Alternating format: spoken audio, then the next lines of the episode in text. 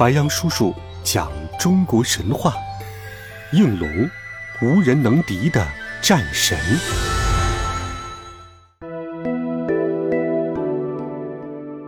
在遥远的大荒东北角，有一座名叫胸里土丘的山，应龙就住在这座山的最南端。应龙是神话传说当中一种长着双翼的龙神。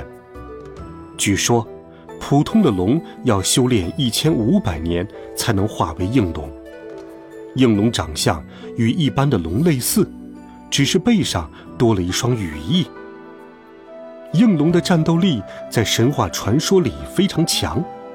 当初皇帝和蚩尤大战的时候，应龙曾帮助过皇帝与蚩尤斗法。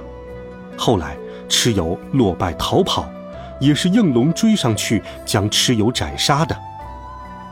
后来，在大禹治水的时候，应龙也曾现身，带领手下的群龙，帮助大禹将洪水引流到大海当中。立下了不世之功。虽然应龙在人世间立下了很多功劳，但是因为斩杀了其他的神，就不能回到天庭生活了。于是他便南飞，居住在了山泽之中。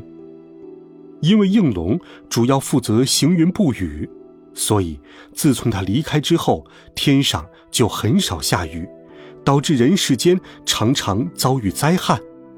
此后，每当遭遇干旱之时，人们都会扮成应龙的样子，祈求上天能够降下雨水。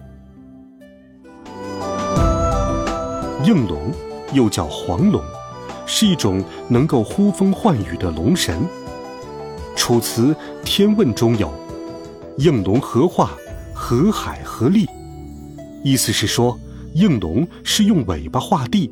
把洪水引到大海里的。